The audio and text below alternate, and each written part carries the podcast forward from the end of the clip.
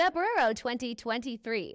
Hola, Ide querida, ¿cómo estás? Buenos días. Te hablaba por dos cosas. La primera es que me rendí y se up. No tengo energía más para grabar. Pucha, ya estoy full modo mamá, así que me entrego. Te dejé tres capítulos más. Yo creo que, que estoy segura que tú lo vas a hacer estupendo. Así que yo doy por cerrada mis grabaciones, porque de verdad que estoy súper así como con la energía justa y necesaria. Eh, algún día, bueno, si es que hacemos las confesiones de una chopaholic cuando vuelva, ya la pauta está lista.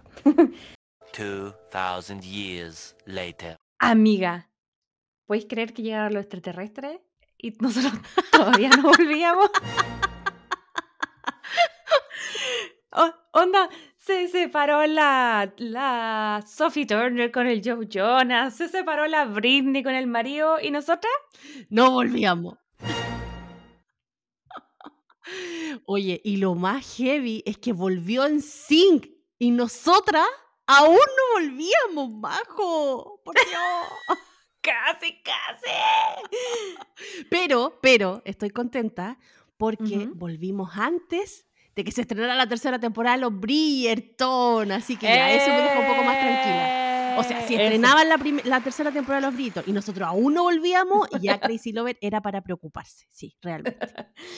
Sí, Crazy Lovers, estamos tan contentas de al fin regresar con formación completa. Ya saben ustedes, ahí de Salgado, que les habla Majo Garrido. Estoy demasiado feliz, feliz de volver eh, nuevamente a este podcast. El audio que ustedes estaban escuchando es de fines de febrero, cuando yo ya estaba así como 37 semanas de embarazo, ya me iba a reventar y fue muy loco porque no, no tuve al final pre... Em, ¿Cómo se dice? El mes que antes de, que nazca. Prenatal. Prenatal, porque me iba a tomar mi prenatal y que fue básicamente el audio y la idea como hasta aquí nos vemos, no doy más.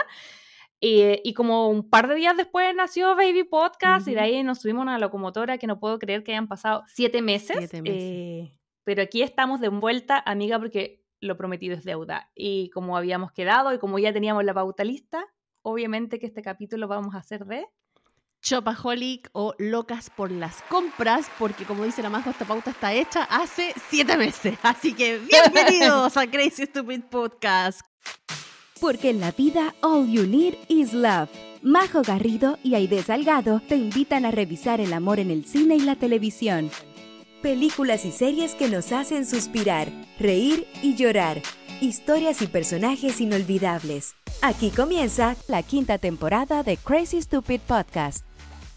Así es, Crazy Lovers, bienvenidos al primer capítulo de la quinta temporada de Crazy Stupid Podcast. Capítulo 98, no puedo creer que por fin estamos de regreso con formación completa como les contábamos. Ay, de querida, ¿cómo has estado?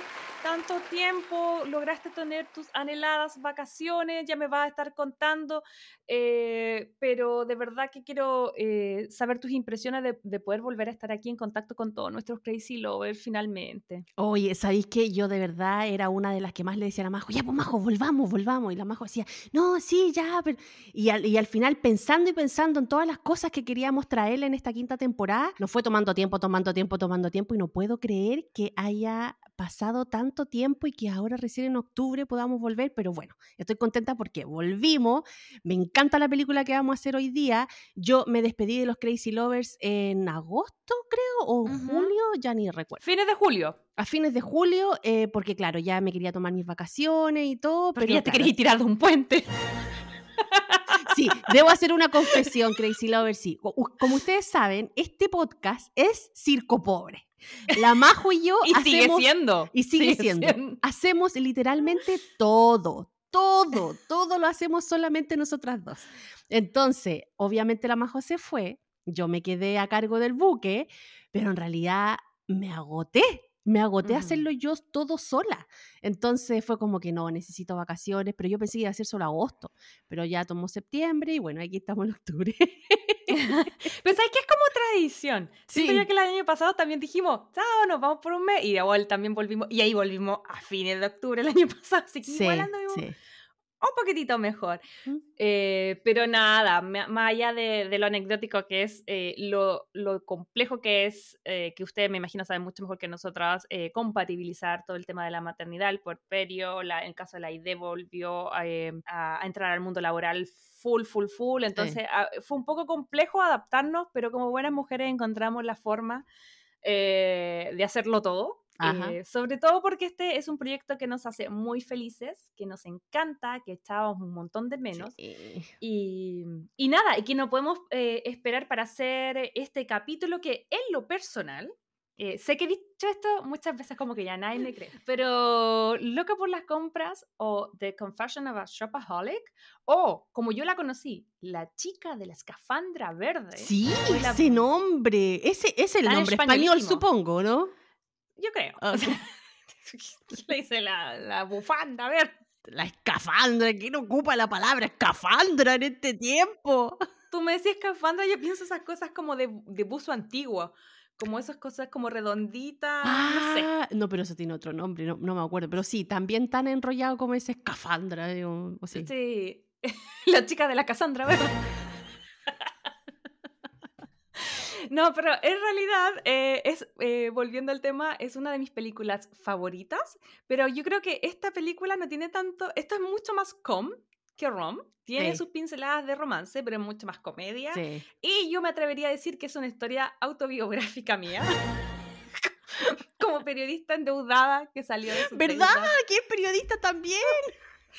Sí, pues y que lo cago en las compras. Oh, es que amiga, nosotros vamos a tener tanta cosa que vamos a tener que contar que yo creo que nos vamos a arrepentir en este capítulo. Sí, yo creo que nos van a funar por ser tan consumidoras. Porque de verdad, Crazy Lover, cuando estábamos pensando en grabar este episodio, eh, nos sentimos muy identificados con la protagonista en, en varias partes. Digamos la verdad. Estábamos haciendo, por ejemplo, de- durante este periodo que no estuvimos al aire, si bien no estábamos al aire, igual seguíamos juntando porque somos uh, súper amiguis y Sí. también porque estábamos trabajando en esto. Ujú. Entonces, un par de reuniones nos pasó que era como, ya, y nos vamos a juntar y nos vamos a, eh, a proyectar para hacer de este un proyecto sustentable y que podamos dedicarle más tiempo y ojalá que, se, que, que nos permita eh, que sea nuestro único proyecto y para poder generar ingresos y dedicarnos exclusivamente a esto, porque es nuestra cosa más importante y nada más. Corte. En vez de generar ingresos, ahí estábamos las dos en la, en la, en la venta anual de Nonstrom. Crazy Lovers, a la una de la mañana, una de la mañana, sí, porque ahora todas nuestras juntas son después de las nueve de la noche. A la una de la mañana, en la página de Nordstrom, que no sé, como en Chile fuera Almacén en París, no sé, una cosa así, eh, viendo las ofertas y al final las dos terminamos comprando un pack de las cremas La Mer. que estaba Ah. súper barato y que obviamente hasta el día de hoy no abrimos No paquete y ni siquiera la ocupamos. Es que eso me pasa, como que siento que es una marca que yo siempre escuché que era cara, que, que estaba la oportunidad, porque de verdad que, o sea, Estaba bien barata, sí. Estaba barata, igual oferta cuica, estaba barata para hacer la merch, Claro. pero nosotras nunca, aspiracionales, nunca habíamos tenido acceso a la merch, so dijimos, ya, comprémosla, no, si está barata, me la compré yo, te la compraste tú, y ahí están, po, las dos yo creo en el closet guardadas. Sí, yo la y tengo ninguna se- guardada ahí también. Todavía no le saco el envoltorio porque es tan bonito, me da cosa. Oye, y ni hablemos de lo que me pasó después de la película Barbie. Porque yo me compré los Funko Pop, las Barbie, los polerones. Volví a comprarme todos los juguetes, amiga, que, no, que, mi, que mi versión eh, niña no pudo tener. Onda, ahí estaba yo, buscando en Esti. Y lo otro, que ahora ya las dos estamos terriblemente endeudadas porque Crazy Lover salieron los Funko Pop de los Bridgerton y obviamente nosotros. Démelos todo, tome mi dinero. Y ya los, te- mira, los Funko Pop salen en febrero y nosotros ya los Ujú. encargamos. Sí. No, pero que- ¿sabes qué? Ahora yo me siento bien porque antes, a ver, quiero, quiero hablar un tema serio. Eh, cuando vi Barbie, eh, yo dije, hay un punto ahí, porque en, en alguna parte de la película dicen, pucha, ¿por qué las mujeres tienen, ya cuando pasan a ser mujeres tienen que dejar de jugar con juguetes y dejar de, de jugar con Barbie, no sé qué. Yo digo, ¿por qué a, a las mujeres no hacen eso? Y los hombres ellos siguen jugando PlayStation, siguen pasándola bien con sus cosas. Y si se compran juguetes, ah, es que no los coleccionan. Pero, ¿por qué uno no puede tener colección de Barbie? ¿Por qué uno no puede tener, y por qué uno no puede jugar con sus Barbies? Si no porque seas adulta significa que no te guste peinar la muñeca o cambiarle ropita. O sea, eso está claro que nosotros peinamos. Sí, amiga, pero ¿sabes qué? Yo concuerdo contigo. Y tú me ese discurso y dije, sí, porque yo lo valgo. Y, y me- como te decía, me metí a este y busqué la Barbie de los ojos brillantes que no la tenía, la encontré y me la compré. ¡Te la y me y- compraste! Sí, y tengo la, me compré la, ¿cómo se llama? La América Ferrera, porque no podía, la Barbie está agotada acá en muchas versiones. Me compré, cacha, que me compré en julio una Barbie que todavía no me llega hasta octubre. Eh, el polerón se demoró cuatro meses en llegar. Me compré el Kent, eh, el que está vestido de vaquero, Ya, que se ya, lanza en enero del próximo año. También me lo compré. Pero me- eh, de eso quiero hablar en esta película, porque estamos con- enamoran- eh, enamorando, enumerando todas estas cosas que, que hemos comprado. Porque como que hay una urgencia por hacerlo, porque sí, sí, sí. Y bueno, me compré los chorrocientas Barbie y Funko Pop. Y amiga, no quiero jugar con Funko Pop. Amiga, tengo una guagua. Amiga, con cueva que es el tiempo libre que tengo quiero dormir. O sea, anda, yo no he sacado nada del closet, ahí está. Yo creo que esperar unos dos meses más y los voy a vender en eBay. Ya, pero entonces, ¿por qué que- te los compraste? O sea, yo me los No compré sé. porque quiero tener la colección de, porque soy fan, ¿cachai? O sea, yo me compro así como, o porque, Sí, no, si yo también los compré para coleccionarlo, pero solo te digo que ahora que pasó un poco la euforia de Barbie, eh, ahí están las cosas. Y yo en lo personal ya no juego con muñecas, como que me gustó el curso de América Ferrera. El único problema es que ya no quiero jugar con las muñecas, ¿cachai? Pero en fin, le estamos contando todo esto para que puedan entender la euforia que tenemos, porque esta es mi película favorita. Solo lo que yo les decía que ya no me creían que siempre digo que es mi película favorita, pero esta sí que lo es. Eh, Loca por las compras, una película del año 2008 protagonizada por la increíble Isla Fisher y, y también no por, Amy Adams. Y no Amy Adams y también por Hugh Dancing.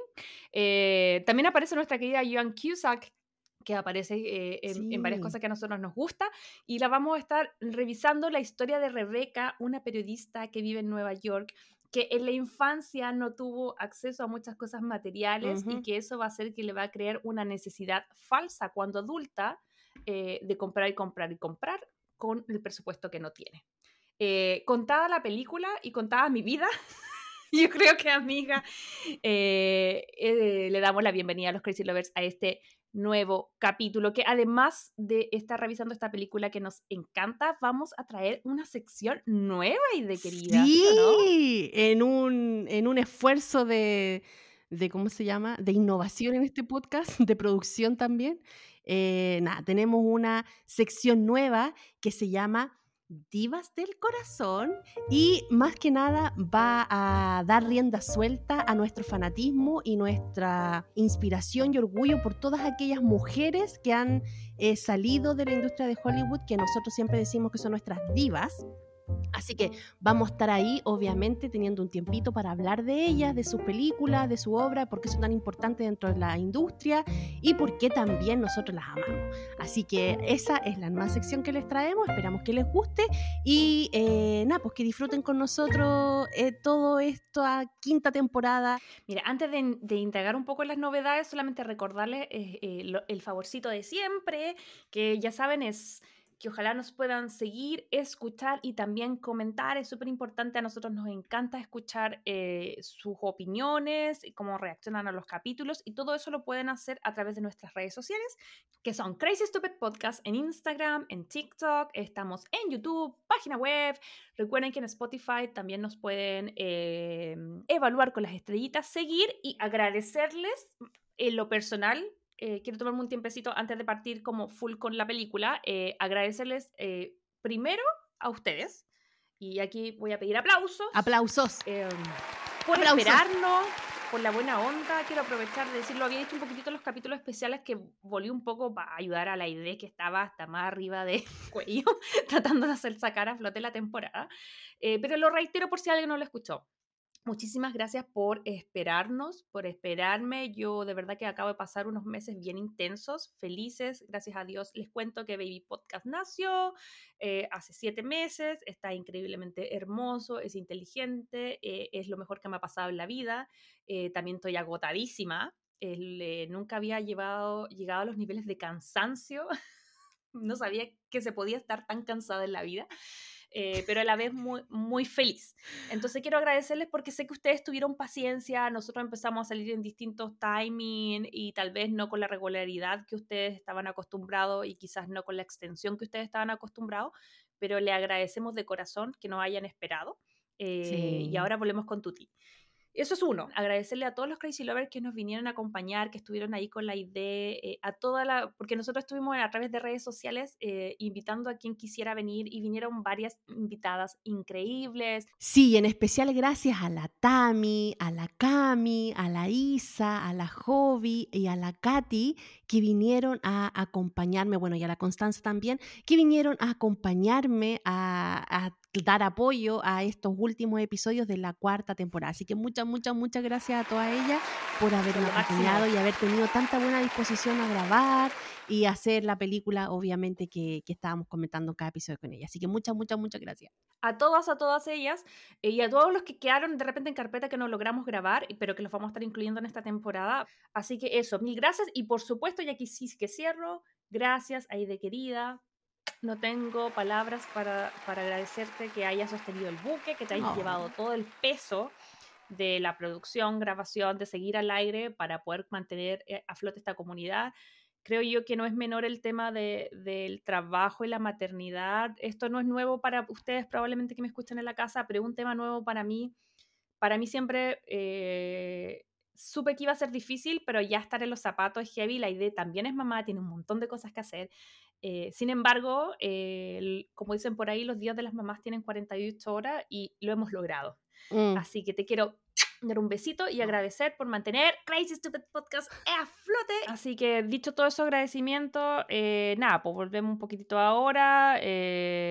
recuerda que la última vez que estuvimos compartiendo capítulos fue en julio, la idea necesitaba su break. ¿Cómo estuvieron tus vacaciones? ¿Qué hiciste? ¿Cómo está esta energía renovada? Me imagino.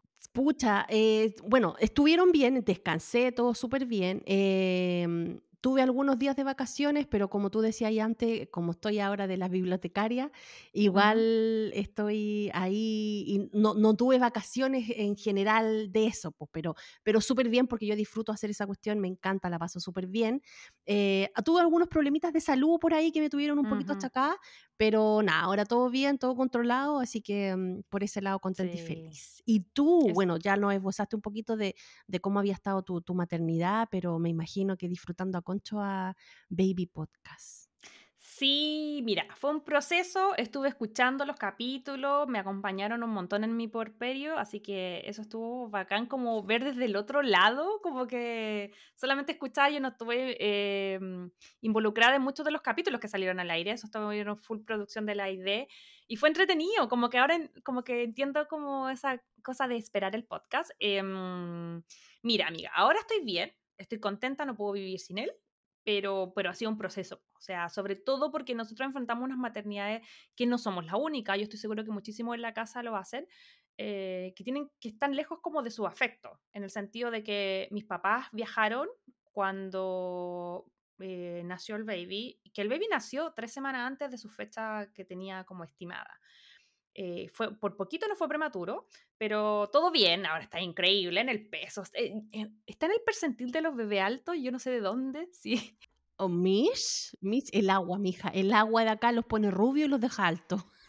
Sí, no, yo creo que por el lado de mi mamá, mi hermano, todos los hombres, todos los hombres en mi familia materna son altos. ¿Sabéis qué? Yo creo que el Baby Podcast se te adelantó porque acuérdate esos bailes que nos pegamos en el capítulo de, de Magic Mike. Sí.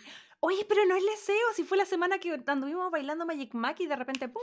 ¿Te acuerdas que le dijimos que si quería ser vedeto que lo fuera, pero fuera el mejor? Sí. Salió ese show. A todo esto. Bueno, tuve la suerte fue mm, que, que, salió todo como smooth el parto y todo, pero, pero igual fue una historia. Ya en algún momento se las voy a contar, pero, pero básicamente fue el doctor a revisarme porque estaba las últimas semanas y me dijeron, sí, no hay problema.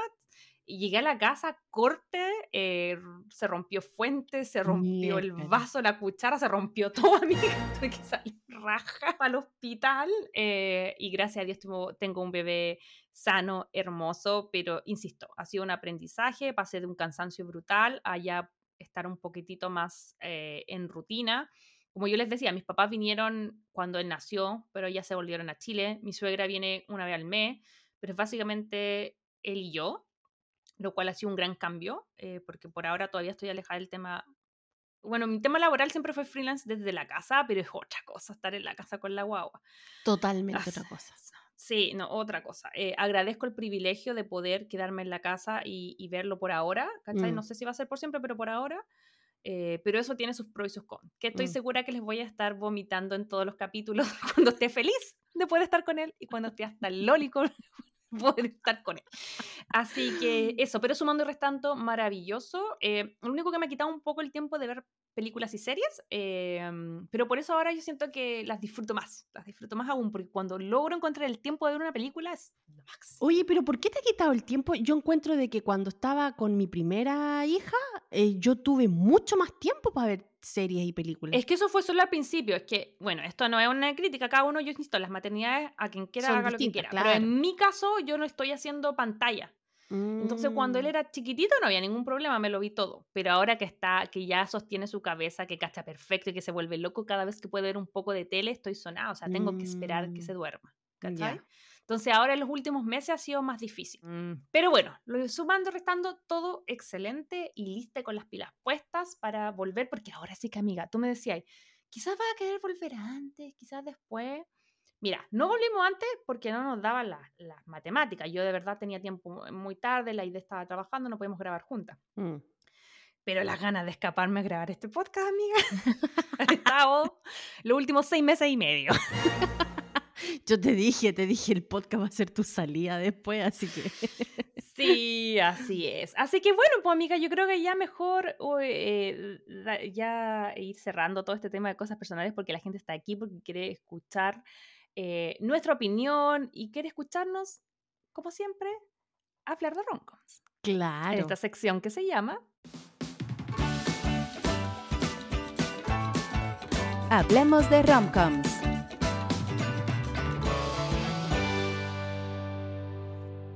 Bueno, Crazy Lover, como decíamos, eh, bueno, como dice el título de este episodio, vamos a hablar de Chopaholic o Locas por las compras o Confesiones de una adicta a las compras o La muchacha de la escafandra verde, no sé ya qué nombre tiene, pero o la historia biográfica de Majo y Aide. Hola, claro, también aplica. Así que eh, vamos a estar hablando de esta película. Es del 2008. Ojalá que todo el mundo que está escuchando aquí la haya escuchado.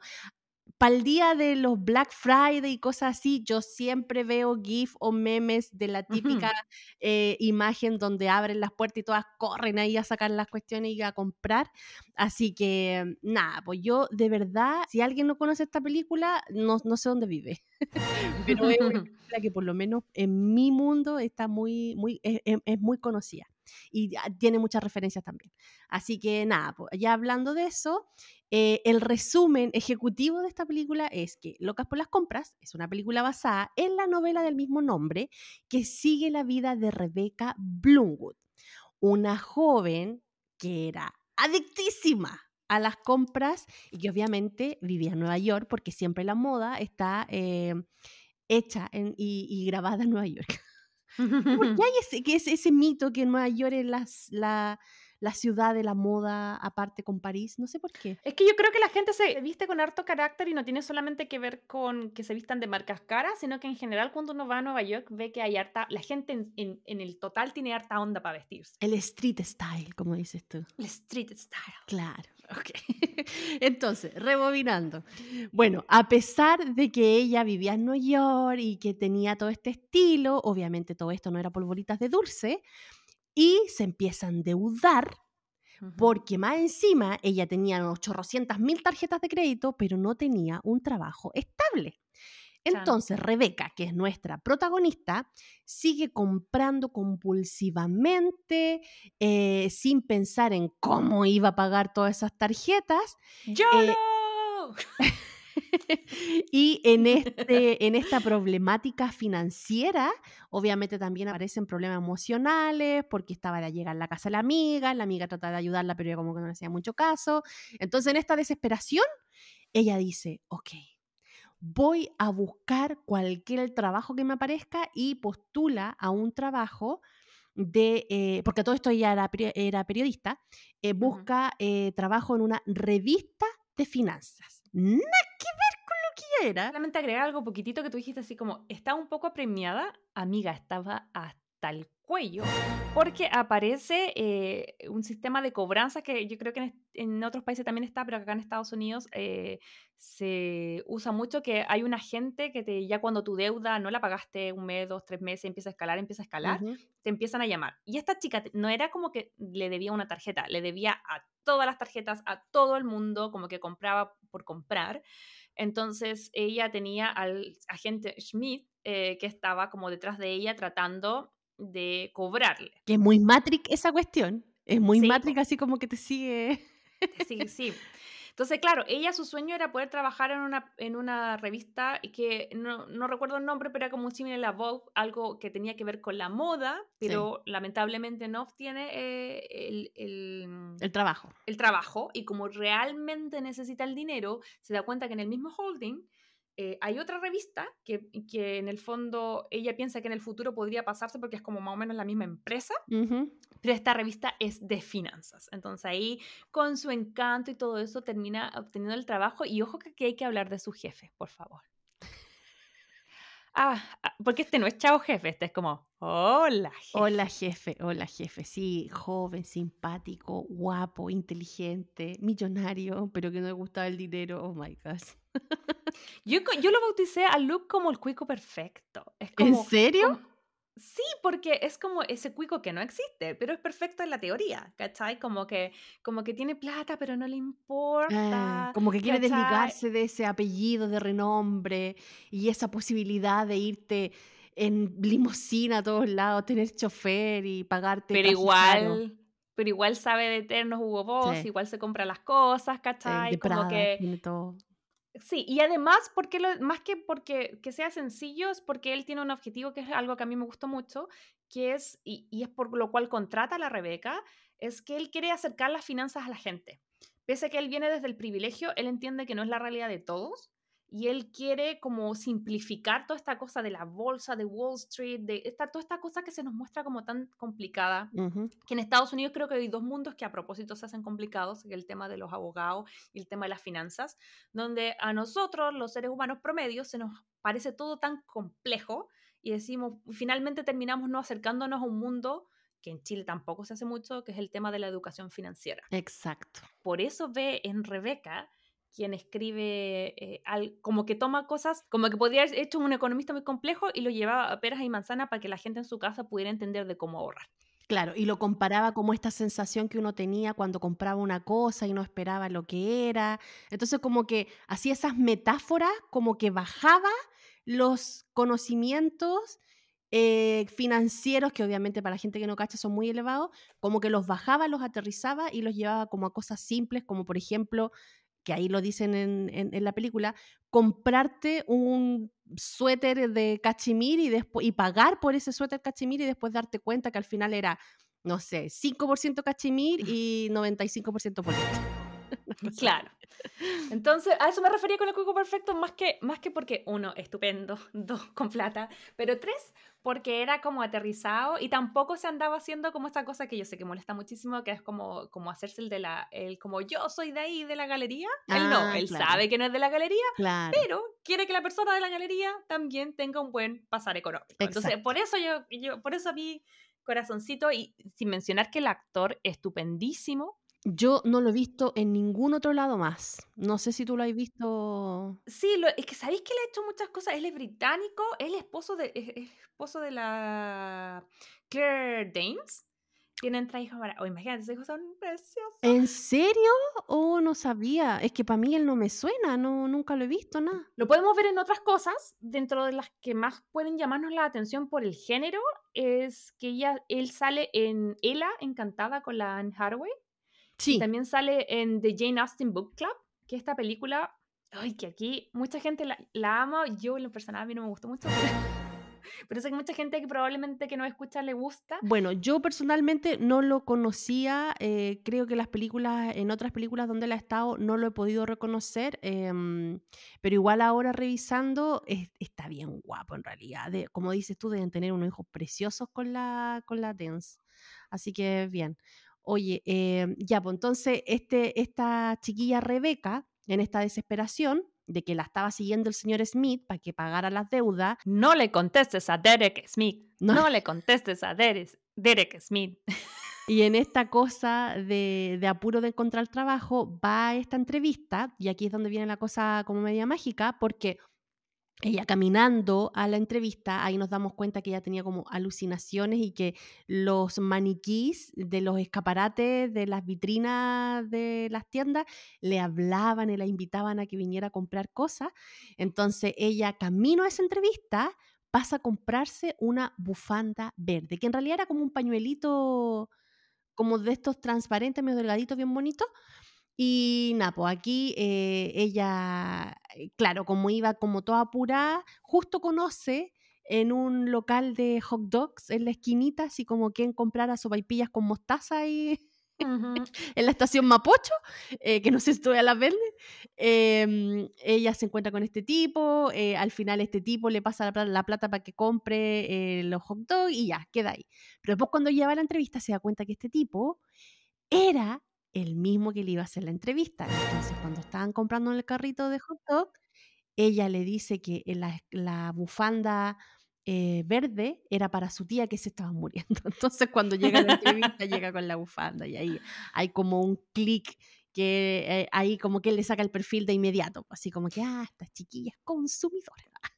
Claro, porque además vio como su peor parte, porque ella lo único que necesitaba era cambiar un billete de 20 dólares y lo trató de cambiar con el tipo del carrito del hot dog que al final no quiso. Le iba a dar un cheque para que le diera 20 dólares y al final él termina como pasándole plata. Eh, pero sí, creo yo que ella logra, es súper inteligente y logra dar vueltas a varias situaciones. Es como, es como que tiene chispeza, por eso a mí me gusta la Rebeca. bien- Sí, sí, era como bien, bien escurrida las chiquillas. Entonces aquí hacen como clic y ella dice, no, yo no voy a entrar a trabajar esta cuestión. ¿Por qué cuento todo el tema de la bufanda? Porque espérense, es parte importante de la historia, que por eso también se le da el nombre de la muchacha de la escafandra verde. Bueno, la cosa es que pasa el tiempo, eh, ella se va para su casa, dice, no, ya no conseguí trabajo ni en este ni en este. Pasan ahí unos enredos con una carta que manda, que se equivoca y no sé qué. Cuento corto, termina trabajando en la empresa, en la revista de finanzas y obviamente está constantemente viendo todo lo que pasa en esta, en esta otra revista que ella sí quería trabajar, que era obviamente revista de moda. Eh, y ahí ya empieza a manejarse la telaraña del amor, del antagonista y todo eso. Cuento corto, terminan ahí enrollados con el jefe. Ah, Ella termina haciendo un excelente trabajo en las revistas de finanzas porque, como les contábamos antes, empieza a hacer artículos en donde como que baja el idioma financiero y lo pone como un idioma más normal, entonces empieza a ser conocida y como ella no quería ser conocida con su nombre, el jefe le dice, ¿y qué pasa si te pones la chica de la bufanda verde? Y ahí queda la nota como eh, ella firmaba como la chica de la bufanda verde en todas sus eh, notas de finanzas que ella hacía en esa Me revista. imaginé esa bufanda de Lenny Kravitz, que a todo esto puso hace poquito un post que decía, chiquillo, ya partió el otoño, saquen su bufanda. que su bufanda. Igual me gustaría tener esa bufanda, que querés que te diga? Me encantaría. Oye, sí, de todas maneras, pero agregar que la chica no era como que se estaba mandando una cosa como, oh, eh, quiero ser, eh, eh, pasar piolita. Ella estaba tratando de esconder su identidad porque si ponía Re- Rebeca Claro. eh, Bloomwood, que era su apellido, obviamente el, el Derek Smith la iba a encontrar, que él andaba, porque ella me, ya vamos a hablar de todas las excusas ridículas que metía cada vez que la llamaban por teléfono y estaba como inubicable. Claro. Entonces, por eso le pone este, este pseudo. Entonces, en base a esto, obviamente su situación de deudora eh, la empieza a perseguir, a perseguir, a perseguir, hasta que ahí se rompen algunas relaciones de confianza, porque obviamente se dan cuenta de que ella estaba mintiendo, de que en realidad adeudaba, porque en una de esas le había inventado que el tipo que la estaba siguiendo, que era el señor Smith, era como un exnovio que la estaba persiguiendo y no sé qué, ahí ya se, se, se destapa que no, que Sí. realmente era deudora.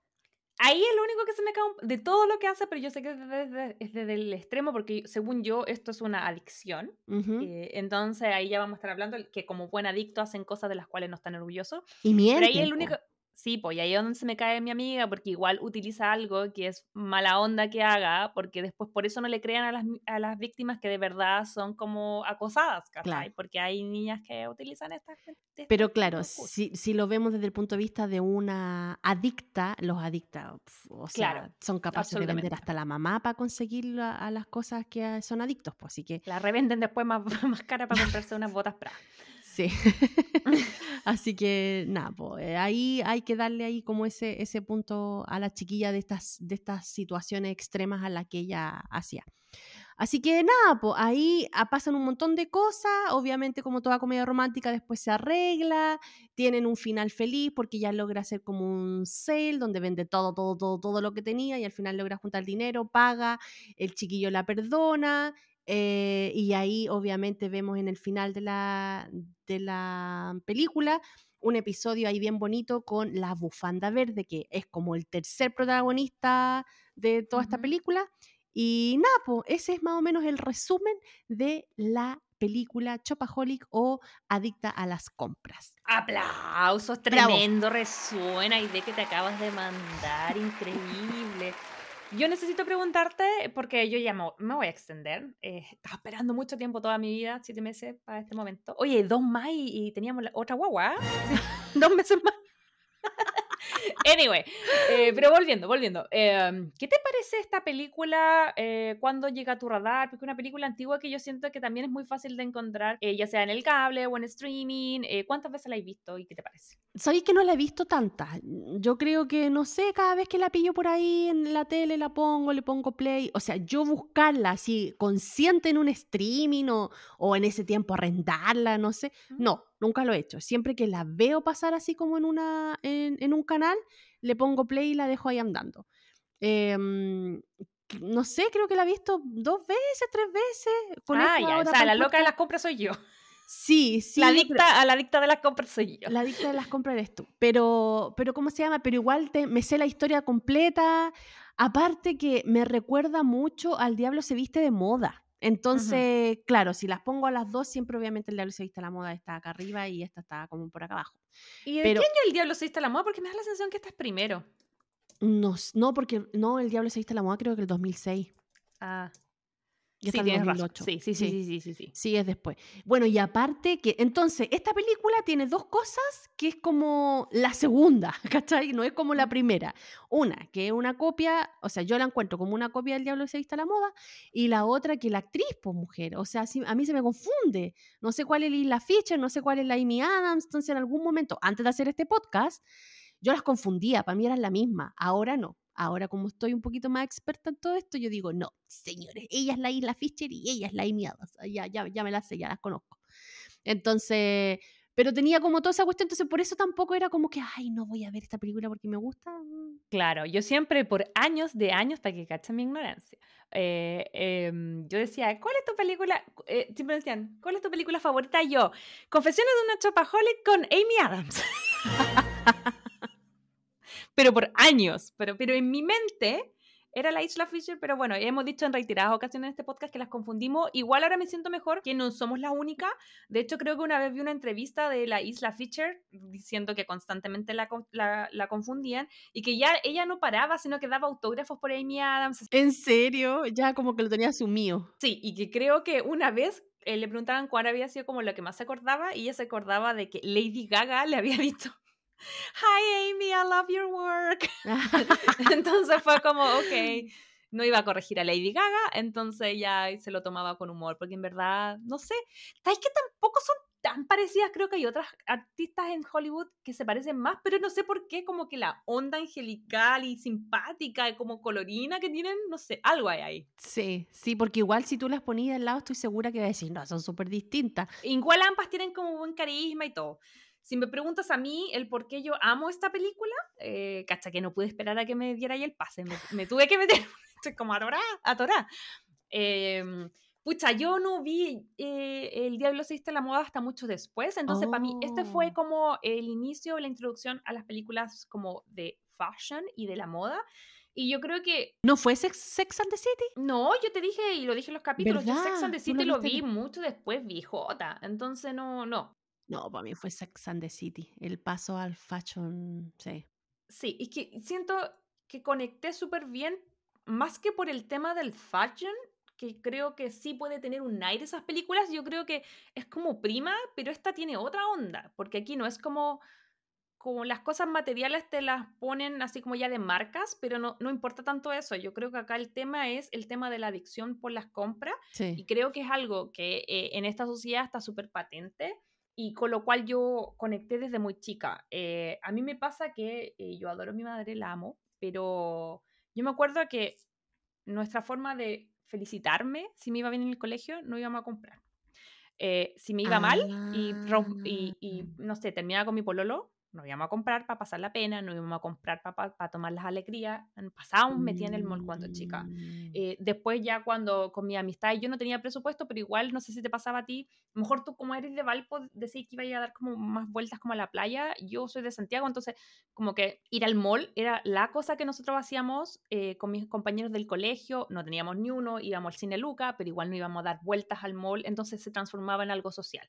Y yo creo que todas estas pequeñas cositas hicieron, al igual que la película, que el tema de, de comprar y de consumir fuera algo súper eh, importante en mí desde muy chica. No es algo que me enorgullece, no es algo que quiera decir, oye, sí, esta es la forma de vivir, pero es lamentablemente es mi experiencia. Entonces, a mí me pasaba eso, pues, como que siento que eh, mi, mi familia es clase media, de esfuerzo, pero también siento que cuando yo era más chica, el presupuesto de mi familia era más pequeño y conforme fuimos avanzando, como que yo sentí que hubo como más acceso a cosas. Entonces a mí me pasaba eso de como que cuando era bien chiquitita recuerdo tener como, porque ella dice, hay eh, dos, dos tipos como de zapatos, los que brillan y que querían las niñitas y los que les gustan a la mamá que duran mucho. ¿cachai? Entonces yo, yo me acuerdo de eso, me acuerdo de ir como... eh, me acuerdo mucho, ponte tú, de, de lo uniforme. Y que yo tenía los zapatos que no me gustaban, pero que eran los que duraban y eran los probablemente mucho más asequibles para comprar para mis papás, ¿cachai? Entonces, como que yo viví esa evolución de que después, tal vez cuando yo estaba en high school, mi papá tenía un mejor pasar y podía comprar más cosas. Pero pasé esa cosa como de, de que no podía comprar. Entonces, que ahora creo que conecté más aún con la película, porque el tema de la maternidad me, me trajo de vuelta este tema, de comprar compulsivamente, porque cuando estaba en pleno puerperio, no podía salir, pero sí tenía acceso, sobre todo acá en Estados Unidos, a las apps, a, a comprar por aplicaciones. Amazon es el diablo. No, Amazon es el solo diablo. O sea, por lo menos antes, cuando existía este tema de comprar online, yo decía, ay, no tengo la tarjeta cerca, me da paja pararme, ya, lo dejo para después. Pero ahora que tenéis la tarjeta guardada en el celular y que está todo ahí, que son los dos clics, tú podéis comprar cuestiones o que solo pasando el celular podéis... Ay, Es, Es horrible. terrible, y te gusta algo, es I want it, I got it. I want it, I got it. Y no significa que, onda, lo quiero, lo tengo, lo quiero, lo tengo. Y lo que quiero como explicar un poco, que yo creo que es lo que más me gusta de esta película, es que una cosa es quererlo y tenerlo, pero tenerlo no significa que lo podéis pagar, no significa que lo necesitís, no significa que no te vaya a endeudar hasta el loli, ¿cachai? mm. Eso, yo no, no, no le hago las drogas, no soy alcohólica, no nada, pero mi adicción de toda la vida ha sido comprar. No soy mujeriega. Para, yo no dije eso. Ah, chan. No, no, no, no, no. no. Pero siempre mi problema ha sido el tema del consumo y ahora siento que estoy de nuevo viviéndolo porque cuando yo estuve haciendo y sigo haciendo, sigo dando, eh, sigo haciendo breastfeeding, sigo dando como pechuga a mi bebé. Pero eso hace que de repente la noche despertara y en esas tomas nocturnas de un principio, cuando yo, él, él le demoraba mucho más dormirse y yo estaba mucho más como alerta, pucha, no podía hacer nada, me metí a Amazon y te digo la cantidad de cosas que yo compré a las 3 de la mañana. Entonces, hay un, hay un meme que es como de Nicolas Cage con, con Pedro Pascal, que como que se van riendo y una Sí, vez me sí. llegó uno que te juro que es mi vida, que es mi marido como feliz porque estamos, le estoy dando eh, pechuga al bebé, entonces no estamos gastando como en, en qué sé yo, fórmula. Y luego yo, como soy Pedro Pascal, así como cuando le llegan las, las compras que hice nocturnas durante esas tomas, ¿cachai? Como que en el fondo, claro, te ahorráis por acá, pero yo gastaba, terminaba gastando el triple. Amiga, este capítulo se llamará Intervención. Vamos a hacer una intervención en este episodio para Majo. ¿Cuál es necesito, tu amiga. necesidad que necesitas tapar con las compras? Algo de lo cual no estoy orgullosa y tampoco digo que sea el camino y lo tiro acá un poco en talla porque igual es un poco de terapia al aire, pero me imagino que a lo mejor no debo ser la única y si es que hay alguien ahí, eh, esto es un tema también, o sea, Sí, nosotros lo porque tiramos a las la talla. compras igual te, te llevan en un vacío que tú tenías y, y obviamente tú lo dijiste al principio, o sea, todas las penas o todas las cosas que a ti te faltaban, tú las recompensabas y con esta cuestión de ir a comprar. Entonces es un patrón que empezaste a repetir y que obviamente ahora cuando sentís algún vacío o algo, que tate, compra, compra y Mm. es tu modus operandi, ¿cachai? Como para llenar po. ese, ese vacío. Y yo creo que mucha, o sea, no, mucha gente a lo mejor le pasa lo mismo. Siento que estamos haciendo terapia aire. No, súper bien, súper bien. ¿Sabéis que yo encuentro que este tema es súper importante hablarlo? Porque Ujú. yo creo que tú no eres la única que ha pasado por esto. Yo creo que hay mucha gente que pasa por esto. eh, y ahí es donde uno nota la importancia de que a lo mejor también cuando uno estudia matemáticas, lenguaje, historia, ciencias naturales, uno también en el colegio debería tener dentro de matemáticas Mm. algo del, del financiamiento, cómo administrar tu vida financiera. Yo encuentro que es súper importante, especialmente en este mundo donde hay mucho dinero invisible dando vuelta, porque por lo menos cuando tú tenías ahí el dinero físico, tú decías, chuta, me quedan tres billetes, bueno, y la cuestión Sí. sale cinco billetes, no puedo, ¿cachai? Y no lo hacía y no lo compraba. Pero ahora que tú decís, chuta, no tengo billetes, no te- solamente tengo una tarjeta con un cupo y eso es- eh, obviamente sale menos del cupo, pero el cupo siempre Mm. es mucho más de lo que tú tienes como dinero físico en tu vida, ¿cachai? ¿Sabéis que yo creo que esto es un mantra que ojalá la gente de los Crazy Lovers nos puedan escuchar? Que a mí me tomó mucho tiempo y fue mi gran lección. El cupo en tu tarjeta de crédito no es dinero. El cupo en tu tarjeta de crédito no es dinero. El dinero es lo que tú tienes en el banco. Y ese es el error, ¿cachai? Porque la gente dice, no, pero si me queda cupo todavía. Pero el cupo no es lo que tú tienes de dinero físicamente. Eso, y, y ahí es donde también los bancos te hacen un poquito el enganche, porque casi siempre te dan como o el 20% hasta, hasta el 50%. A veces te doblan lo que tú realmente tenías físicamente como dinero, ¿cachai? Y ahí es donde vienen estas trampitas y que donde uno se va quedando y dice, pero si yo cómo gasto tanto, porque claro, tú te basás en el cupo, no te basás en lo que realmente tú recibes de físico, ¿cachai? De dinero físico. Sí. Y como nunca lo veis, porque nunca pasa por tus manos, entonces es más complicado. Eso es heavy. Y yo siento, por ejemplo, dos cosas que se me vinieron a la mente mientras tú hablabas. La primera es que, eh, claro, no hay, ningún, no hay nada de malo utilizar las tarjetas. Hay mucha gente que se organiza con el tema de los puntos y todo. Y si tú tienes para pagar el cupo de tu tarjeta y quieres, no sé, todos los meses la ocupáis completa, pero tú sabes que tienes todo, todo el cupo, no hay ningún problema. Tú vas y hay gente que como que paga la tarjeta al Claro. máximo y está todos los meses tirándole al güey. Mientras tenga para pagarlo, ningún problema. El tema es cómo el sistema también es súper diabólico. Yo, mi primera tarjeta de crédito fue Falabella joven, que me la abrieron, yo sin tener ni uno, o sea, nada, yo en ese tiempo no trabajaba, y ellos decían, no, no importa, dame los datos de tu papá. Y ahí, ah, ya, él tiene súper buen crédito, no tiene deuda, y ya, listo. Y me daban a mí, porque básicamente asumiendo que yo iba a gastar, que yo me iba a endeudar, que yo no iba a tener para pagar, pero no importa porque mi papá iba a tener para pagar. ¿Cachai? Como que ese era el pensamiento. O sea, hasta ahí, ya abriendo tarjetas de esa forma, estamos para el Loli. Y yo me, me gastaba en puras leceras. Me gastaba en ese tiempo, todavía comía carne, así que en el McDonald's de la República, en un par de chaquetas en Falabella o entradas. Entradas. Yo usaba mucha entrada a conciertos. Y al mes y medio, dos meses, ya la tarjeta estaba reventada y tenía un cupo de 100 lucas, ¿cachai? Entonces era como, como que ahí eso fue mal. Después yo eh, me acuerdo que en el banco mi cuenta corriente me la abrió, que no era mala intención de ella, porque el cariño ha sido súper buena onda y ella no, la, no tengo contacto, pero mi primera como ejecutiva de cuenta era la hermana de una amiga. ¿Ya? Y obviamente ellos ganaban comisión Claro, y todo eso. Entonces me dijo, no, mira, como periodista vaya a ganar poco y probablemente nadie te va a dar una cuenta corriente. Entonces sácala ahora como estudiante, la, mis- el mismo, la misma lógica. Sácala como estudiante porque así vamos a pedir los temas de un aval que puede ser tu papá o tu mamá, ¿cachai? Eh, y ahí te damos una cuenta corriente a ti porque después probablemente tu sueldo va a ser bajito. Y... Entonces ellos ya te estaban abriendo cosas que sabían que tú no ibas a poder pagar y no les importaba Claro. me daban cupos, me daban cupos. Y esa cosa de que te abran los cupos, yo, por ejemplo, todos mis ingresos yo estaba trabajando acá en Estados Ujú. Unidos. Entonces yo en Chile no genero ingresos hace años, desde que me fui. Y yo todos los meses tengo un mail del banco que me van a aumentar el cupo, que me ofrecen no sé cuántos millones de préstamos. Sí, y yo digo, heavy esa cuestión. no estoy generando Heavy. nada, absolutamente nada en Chile. Toda mi plata que yo gano la gano acá. Y aún así están dispuestos Sí. a prestar.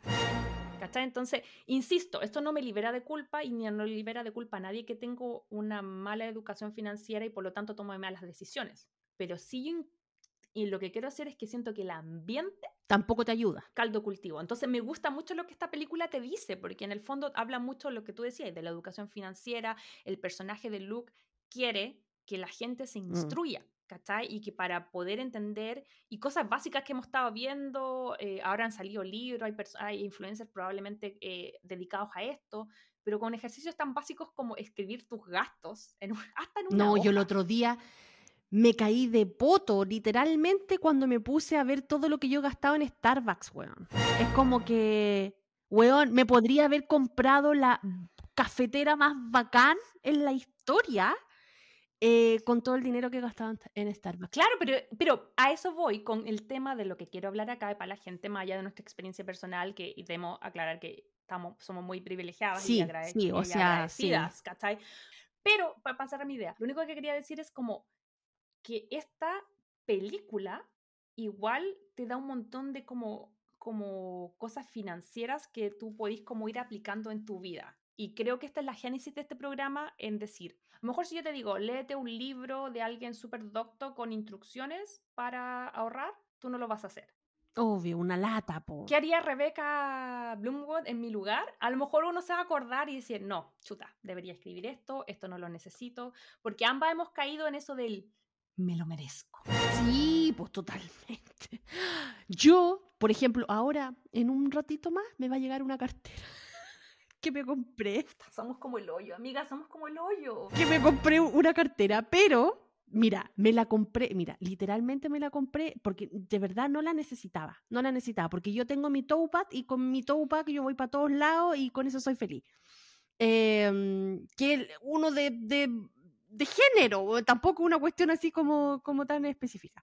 Bueno, la cosa es que estaba ahí eh, haciendo scroll en Instagram y de repente me sale así la marca y me dice eh, en la oferta que está y me dice cuánto costaba antes y cuánto costaba ahora. Y yo como siempre veo esa marca y sé cuánto salen los bolsos, yo digo, realmente está barato.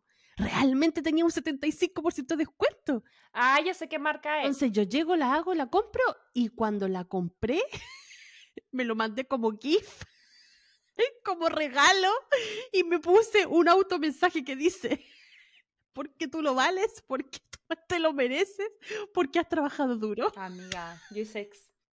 Amiga, la otra vez nosotros nos reímos porque cuando nos juntamos para el 18 nos contamos esta cuestión. Yo hice exactamente lo mismo. Me compré una cuestión porque estaba hasta el loli con la maternidad, que no puedo salir, que no puedo hacer lo que yo quiero, que soy una esclava, que no puedo hacer, no puedo retomar mis cosas y de repente veo que había una marca cartera que me gusta que estaba en descuento y, claro, me risa porque ya la compro y después miré y decía así como, uno puede agregar como si es para regalo, claro. Mire, ¿cobran el regalo? No, No, ah, ya, dale, la quiero envuelta. Entonces la vi- venía con toda la parafernalia, con la cajita de regalo, y no sé qué. Y ahí también me hice la, la me hice tú la misma te hiciste la que tarjeta que puse- dice porque te lo mereces. ¿Cachai? Entonces estamos tan loli, pues, amiga, porque en Que verdad. cuento historia, me cuento tan patética, pero de verdad ustedes no saben la, la alegría que me da cuando yo abro eso en forma de regalito y lo veo y el mensajito y es como un cariño para mí. Obvio, pero por eso yo te digo que esto es lo que hay que analizar más a profundidad. ¿En qué momento el cariño va desde lo Sí, pues, material? heavy. ¿cachai? Porque ahora, nos- nosotros estamos hablando y recolectando todas estas historias que tenemos así como dispersas. Ahora tampoco somos las personas más materiali- materialistas del mundo. O sea, si tú me dices, eh, yo re- sigo rescatando mi, mi guagua, mi matrimonio, mi familia, todo por sobre una Sí. cartera, ¿cachai? Pero, pero ¿en qué momento? Porque la- esto es la sociedad y sobre, yo creo en nuestro caso en particular que esta sociedad es muy consumista, demasiado. Y, y uno puede venir en otro... Yo me acuerdo que cuando yo llegué no era así, ¿cachai? Y ahora eh, como que me ha exacerbado un montón el tema del consumo porque el consumo Mm. es fácil. Pero más allá de eso, por, yo me quiero replantear el por qué nos ponemos que nos merecemos eso. Nosotros nos merecemos cariño, nosotros nos merecemos Exacto. respeto, nosotros no- nos merecemos tiempo, nos merecemos un montón de cosas. Pero cuando uno pone que te mereces la cartera, Estáis materializando todo tu esfuerzo. po, Y es heavy verlo así. amiga, estamos pero en una terapia grupal. Por favor, Crazy Lovers, si ustedes están, si son de las nuestras o si están, se cayeron de poto por las imbecilidades que hemos estado diciendo en este momento, por favor, háganos saber a nuestras redes sociales porque tengo la sensación que no somos las únicas. Espero que no estemos solas, porque si estamos solas es que, es que no sé, ya renuncio.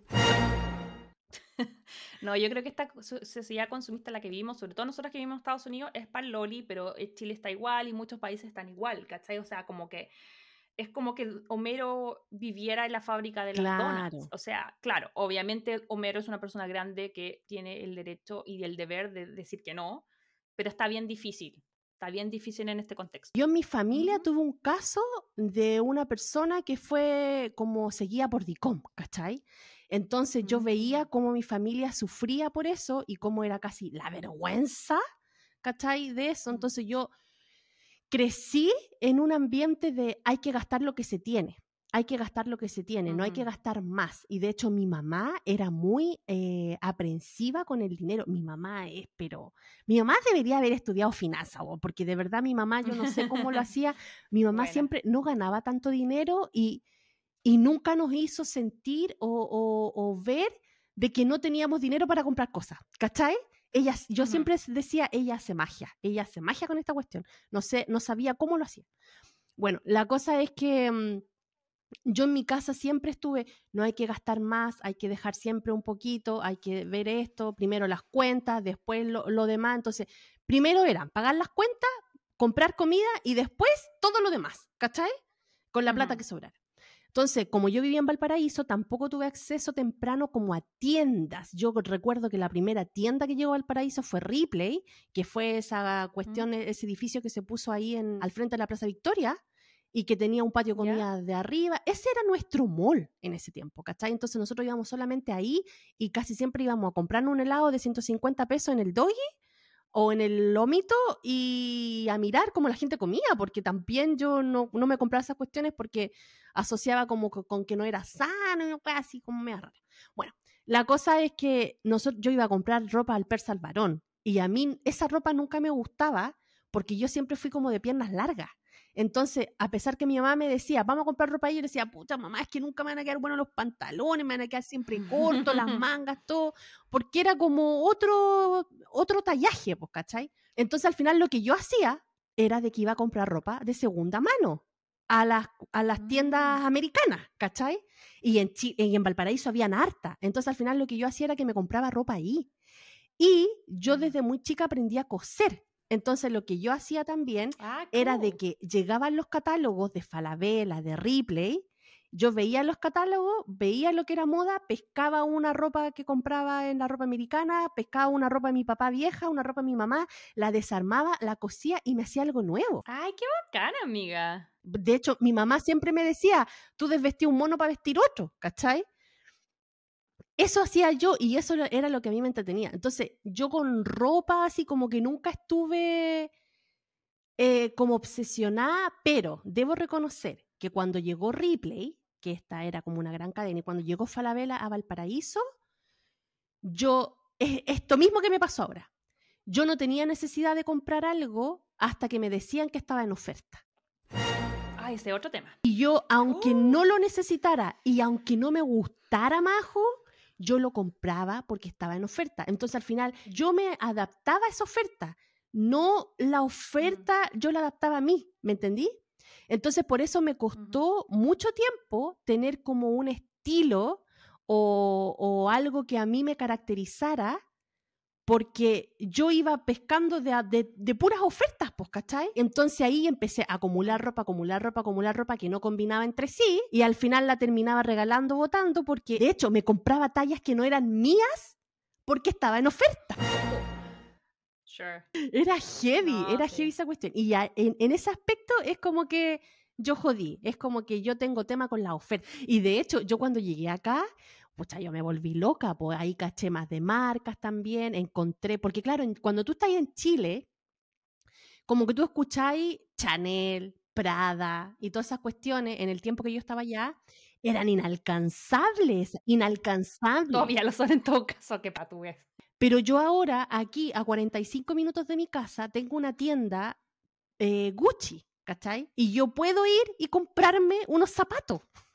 O sea, no es tan inalcanzable para mí ahora. Entonces, cuando yo llegué y fui a Beverly Hills y entré a las tiendas y me compré mi labial en Chanel, Pero ojo, que eso fue lo que yo te decía. Eso también es una estrategia de las marcas y ahí caemos todos. Que las marcas saben que son aspiracionales. Yo no me puedo comprar un bolso Gucci mañana sin que no me afecte. O sea, probablemente toco mi saving, toco mi ahorro, no puedo. Y dije, no puedo. Pero sí me puedo comprar un labial o un labial Chanel o no sé qué, ¿cachai?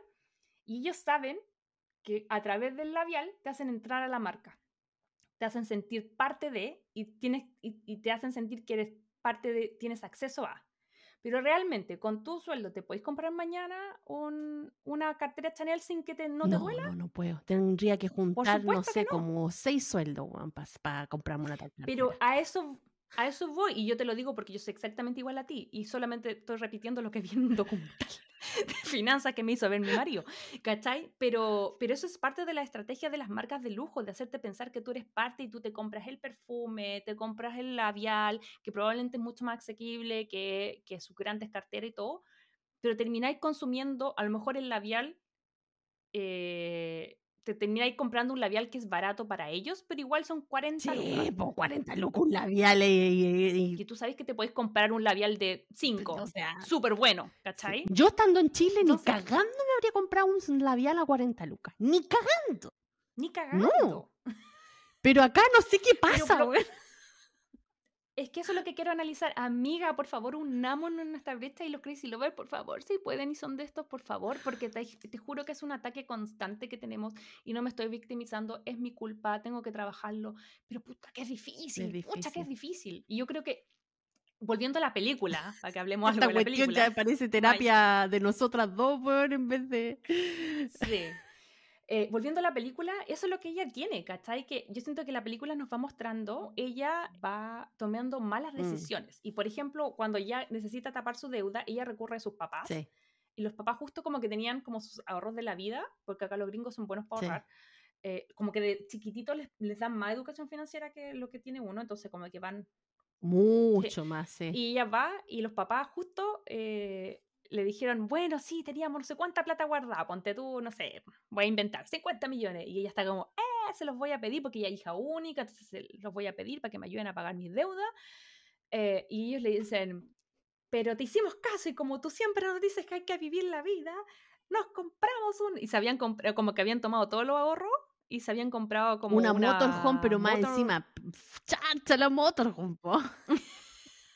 Me acordé mucho como cuando la, la Mónica de Friends dice, se va a casar y dice, ¡ay, y los ahorros de- del matrimonio de Mónica! Y ellos dicen, oh, como hace 15 años la compramos una casa en la playa porque pensamos que nunca te iba a casar. Pobrecita, sí. Ah, bueno, porque eso es muy común acá, pues la gente ahorra como para las universidades, para los matrimonios y todo, entonces uno va haciendo como, como fondito. Sí, yo me, yo me, me sorprendí. Mira, más de un familiar y de amigos, cuando Baby Podcast nació, fue como, ok, se abrió una cuenta y ya le empezaron a meter plata para los ahorros. Entonces existe como esa cultura eh, de, de como que las- los bebés nacen y ya les empiezan a ahorrar. Entonces es como otra realidad, que yo no además que los sueldos y todas esas Sí, cosas, pero en Chile también se hacía porque mi mamá lo hizo con sus nietos.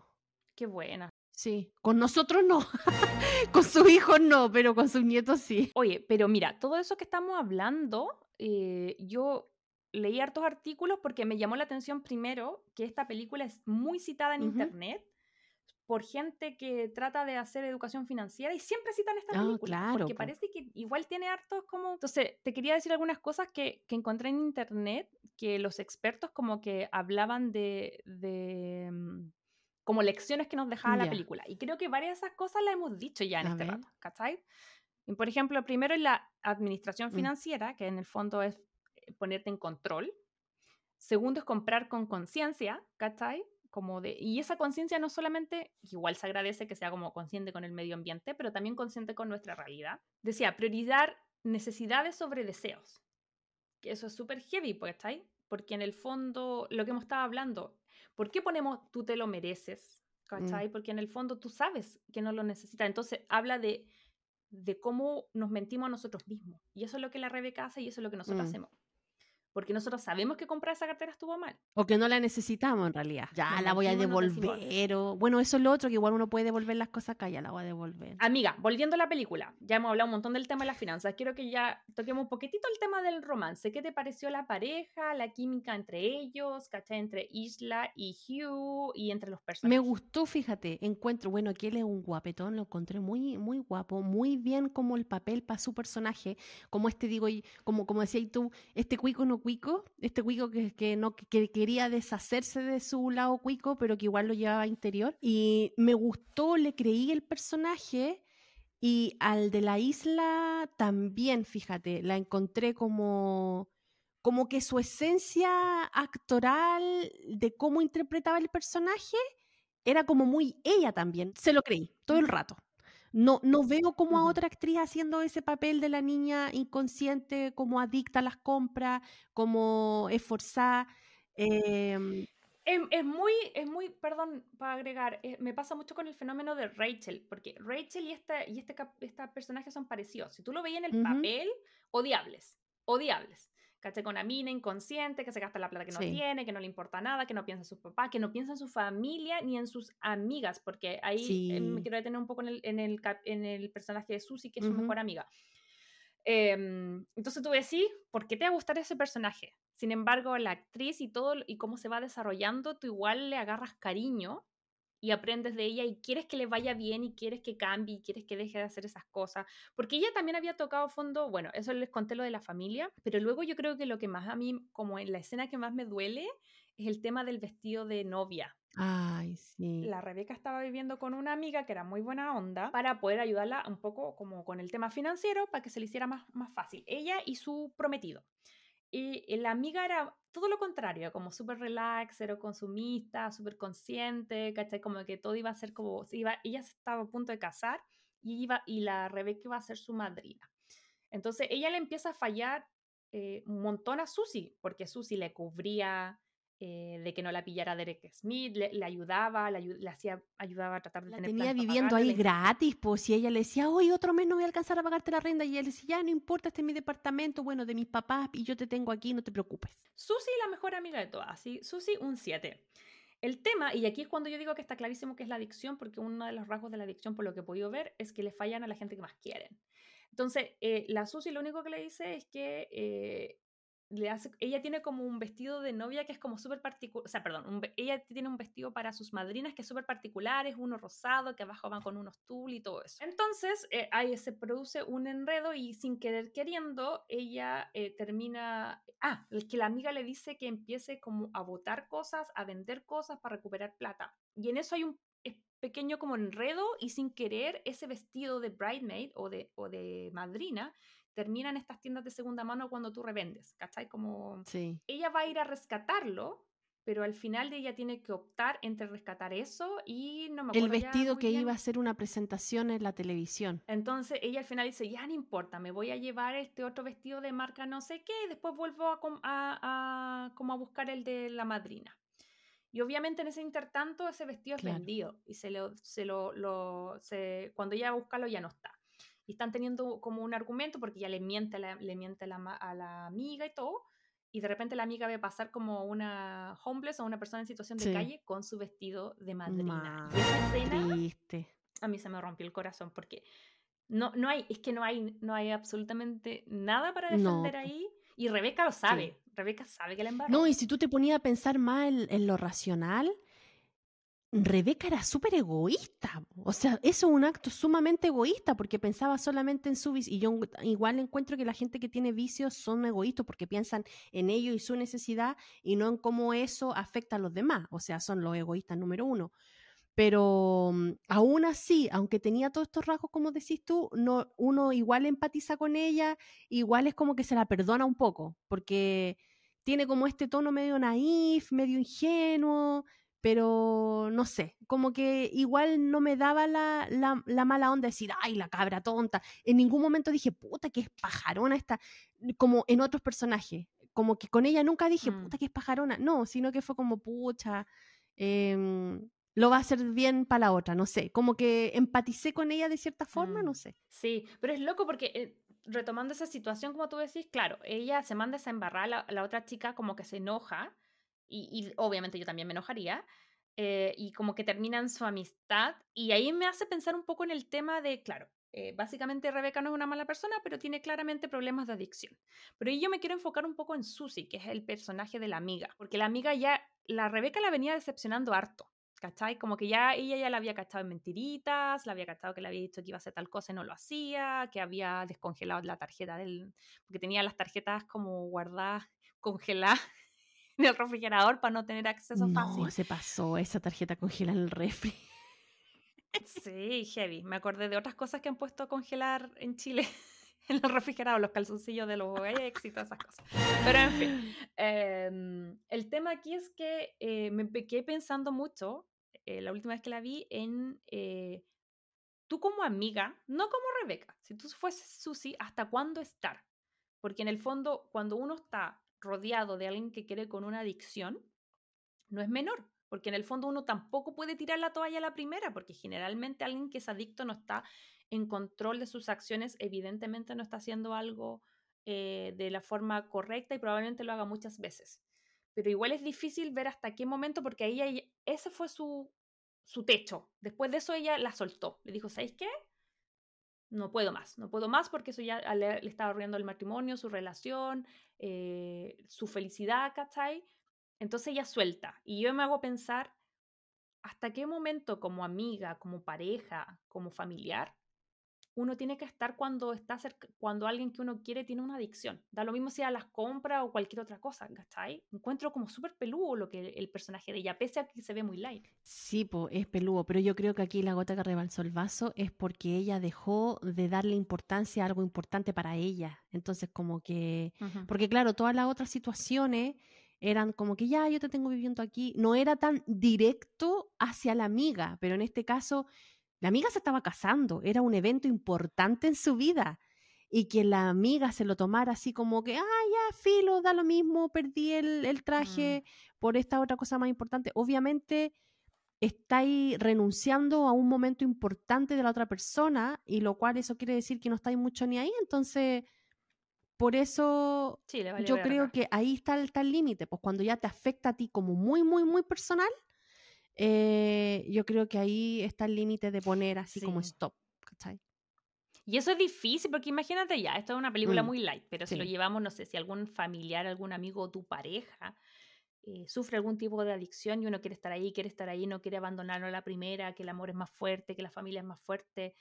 Pero luego también muchas de estas cosas, yo siento que las, mi tema es, yo siento que la- cuando alguien es adicto, eh, es como las enfermedades, es, es, es una enfermedad, no solo es la persona, sino es el entorno. Entonces, al final, todas las repercusiones y todas las malas decisiones que la Rebeca toma empiezan cada vez a tener repercusiones más grandes, Exacto. más grandes y afectar a más Ujú, gente y a más gente. ¿Cachai? Entonces, eso está como heavy. Y yo creo que lo último que ella afecta es cuando, paralelamente a su. mm, Ella está como más y más para la y, pero empieza a agarrar esta fama con su columna, empieza a ir a la televisión, y ahí es donde queda la embarrada porque teníamos a este personaje, Derek Smith, okay, que está interpretado por Robert Stanton, que lo hace increíble.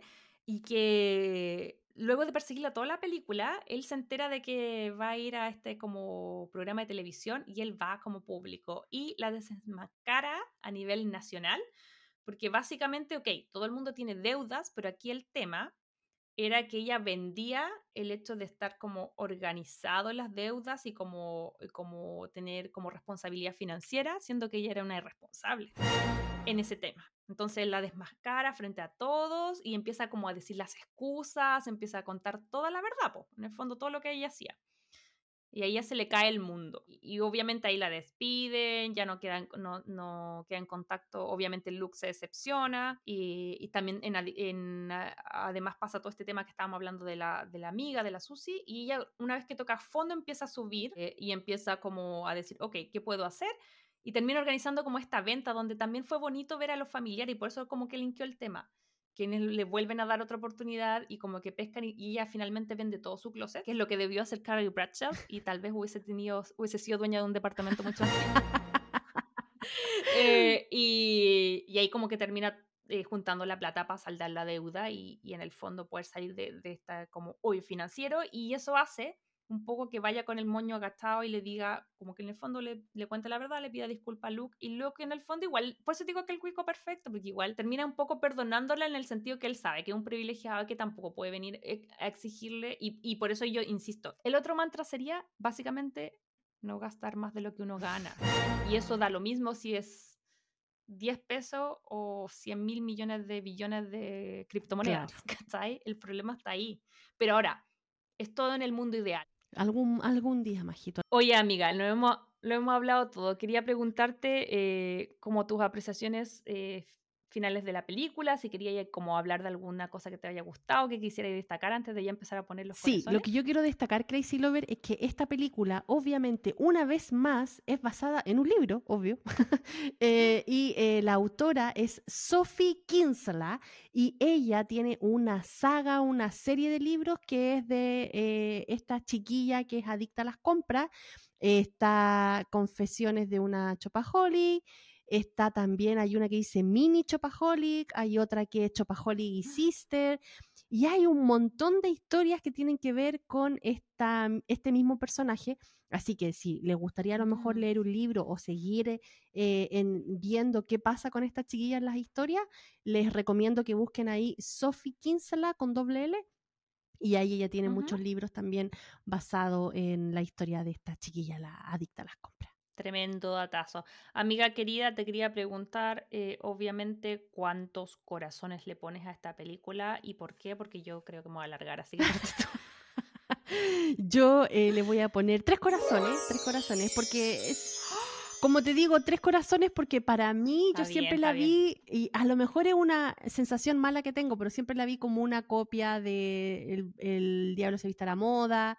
Entonces, como que nunca la, la, la, la, tomé como tanto en cuenta. Ahora, con toda esta historia que tuvimos, a lo mejor debería subirle unos puntos. Pero no, yo creo que la voy a dejar. No, lo que te nazca Sí, la voy a dejar en tres corazones. Me divirtió, me gustan los actores, me gusta cómo plantea la historia. El personaje tanto de Lu como de Rebeca lo, los creí súper bien. Es como de estas películas igual comfort food que uno puede, que puede ver, pero aparte da harto tema para hablar, eh, como siempre en este podcast, de esta simple cosa de comprar un poquito más de lo que uno debe, ¿no? ¿Y tú? Así es. Por... Alárgate. ¿Cuánto? Insisto, me gusta la película porque te muestra la folencia. A mí me gusta mucho eso también cuando, cuando cuando tú puedes eh, como ver en personajes ficticios errores que pudiese llegar a corregir tú, me hizo como... Eh, desde siempre planteé un tema súper importante que es la educación financiera. Ahora no la veía hace tiempo, yo la he visto 200 veces y hace tiempo que no la veía. Me volvió a remover todas estas cosas que hemos estado hablando estado en todo este capítulo. Me encanta Isla Fisher, me encanta el actor Hugh Dancing, me encanta la estética y creo que tiene como que, claro, es como el diablo se viste a la moda, pero siento que esta es como, insisto, mucho más hacia el lado eh, de gastar que de la moda. Esto podría haber sido maquillaje, la tipa podría haber sido adicta a los viajes, podría haber sido cualquier, cualquier otra cosa. cosa el claro. tema no era lo que consumía, uh -huh. sino el consumo. Claro. ¿Cachai? Y que me parece un tema súper importante. Y a mí siempre que me van a dar películas Caballo de Troya, son mis favoritas, así que yo esta le doy cinco corazones. Eh, la ultra mega recomiendo. Acá en Estados Unidos la encontré en Disney Plus, hay que tienen que revisar eh, según su lugar en qué servicio de streaming. Yo la quería. encontré en TikTok. Ah, también sí, eso está un súper buen Yo la vi en. TikTok. Así que ahí la pueden buscar. Ah, buenísimo. Mira, ¿para qué más? Esa es la versión eh, Económica. de ahorro. Me gusta, me gusta, me gusta y de muy buena intervención. Ok, con esta puntuación entonces cerramos esta capítulo terapia que está como súper bueno para comenzar esta quinta temporada, ahí tirándonos las orejas de una. Divas del Corazón. Ok, querida Ide, y en este primer Divas del Corazón que tenemos que transparentar, que es una, es una sección, amiga, que hemos estado intentando hacer de verdad desde la temporada 1. Sí, ¿Sí o no? sí, de la temporada 1 que tenemos ahí el- el- el- la cortina grabada y lista para, para ser presentada, pero siempre pasaba algo, pasaba algo y decían, no, esperen, y ahora, después de cinco temporadas, por fin la podemos estrenar, así que espero que la disfruten, porque nosotros le ponemos harto pino a esta sección y obviamente a lo mejor al principio vamos a estar hablando de las que más nos gustan y después ya ahí nos vamos a playar, pero la idea es también reconocer el trabajo femenino en la industria de Hollywood y eh, contarles a ustedes por qué todas estas mujeres son importantes y por qué también son parte de, de nuestra lista de divas del, del corazón. Sí, importante decir que eh, hemos, estamos partiendo hoy día con una actriz, pero vamos a incluir de todo, directora, productora, y hay un montón de, de gente increíble eh, que vamos a estar revisando. Pero en esta primera oportunidad y en esta primera edición de Divas del Corazón, vamos a hacer a una actriz que a mí me encanta. Yo siento que la amo, uno, porque es fanática de las Spice Girls, como yo. Eh, la admiro porque es amiga de Taylor Swift eh, y también creo que lo he dicho en otros podcasts, eh, siento que ella fue una de las primeras personas famosas que yo escuché hablar de la ansiedad y que tenía trastornos de ansiedad y cómo los trabajaba, entonces para mí fue como, yo digo, hace años atrás y yo decía, ok, si ella puede y es como mega exitosa, yo también puedo lidiar con esto, también puedo como hacer que la ansiedad no me gane ni me limite. Entonces, para mí yo le tengo de verdad que mucho, mucho cariño a nuestra querida Emma Stone. Un aplauso. Emma Stone o debería decir Emily Jean Stone.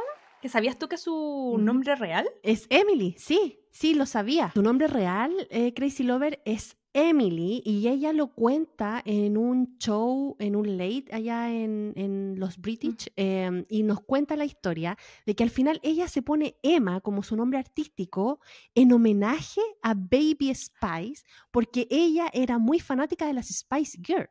Entonces, en, en homenaje a ella, quiso que su nombre artístico fuera Emma y cuando lo contó, bueno, todo el mundo diciendo, oh, pero qué genial la historia. Creo que al final conoció en algún momento a la, a la Baby Spice y le dijo y casi se desmaya y se muere. Todos somos la Emma. Yo estaba pensando, yo creo que entonces si me hubiese perseguido una carrera de actriz, yo hubiese sido Jerry Garrido. que a mí me gustaba la Jerry Holloway. ¿Tú cuál habrías sido, amiga? Eh, no sé, ¿Cuál era tu favorita? ¿Cuál, No tu- sé. ¿Cuál Spice era tu favorita? la deportista, pero no me acuerdo cómo se Melanie, llamaba. estaba Mel C. Ah. Era, ella era Mel C, Mel. Ah, la Mel sí, la Melanie. Tu serie. No, es que el nombre Melanie como que no me gusta mucho, no sé si me habría puesto Me- Melanie. sería ahí la Mel Salgado. pero- La Ne- Mel, Sa- que es como el- Mel Salgado sería, Suena, sería raro. Es que sonaba un poco como Mela. Ya, en fin, ya, sigamos, salgamos, Mela- salgamos, salgamos, salgamos, salgamos. Ya, volvemos a la Emma Stone, que ella es una actriz estadounidense que nació el 6 de noviembre de 1988 en Scottsdale, Arizona. Eh, y que comenzó su carrera de actriz a muy temprana edad. Ella empezó a hacer casting, a venir de a poquito a LA, y finalmente se traslada acá. Y creo que su primer super hit, el cual es muy loco lo que voy a decir, pero la A ver si fue la primera que yo vi. Sí, es la primera que tuviste, estoy segura, pero que yo nunca he visto, Superbad. Nunca he visto Superbad. Con Loving, pero por Dios, más joyas vamos a tener Es que que, verla. ¿sabéis qué? Ma- esa película salió en una era que yo todavía tenía como esta cosa de "Ugh, comedia gringa estúpida, eh, como las American Pie y los Scream y todas esas cosas, que yo me quedé como pegada en eso, entonces yo nunca le di la Mm. oportunidad a un montón de comedias increíbles. Virgen a los 40, por ejemplo, la vi hace muy poco. Eh, Superbad nunca lo he visto, pero yo sé que esa fue su debut cinematográfico. A mí me pasó con Superbad lo mismo que a ti. que la primera vez que la vi, no la vi porque yo la elegí, sino que la vi porque fuimos a la casa de unos amigos y los amigos la tenían y decían, oh, veamos esta película y no sé qué, todos hombres, veamos esta película y no sé qué y bla, bla, bla. Y cuando la empecé a ver, yo dije, ay, estas son las típicas películas de humor gringo que me cargan. Yo andaba toda en mi era así como de cine independiente. Toda la obvia, con tu corta melipo. con mi corte. Entonces era como que, ay, qué lata tener que estar aquí. Y sabéis que me reí bastante. sí, la deberíamos ver, la deberíamos revisar. Pero, pero después que terminé ese día de ver la película, que me acuerdo perfectamente dónde la vi, cuándo la vi, eh, en qué situación estaba, tengo mucho, muy claro el recuerdo. Y la primera vez que la vi, también yo alrededor mío, obviamente rodeada de puros hombres, todos muertos a la risa. Y yo, ay, qué lata.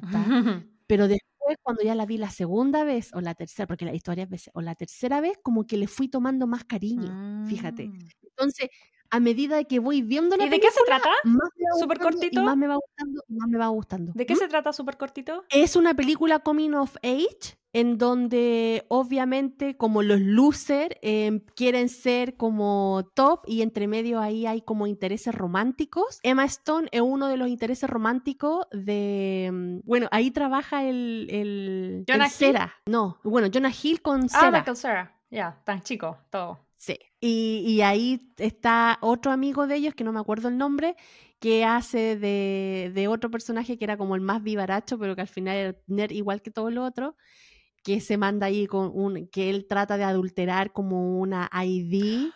eh, Wait, ¿y, ahí van a una fiesta o no? ¿Todo es para entrar copete a una fiesta?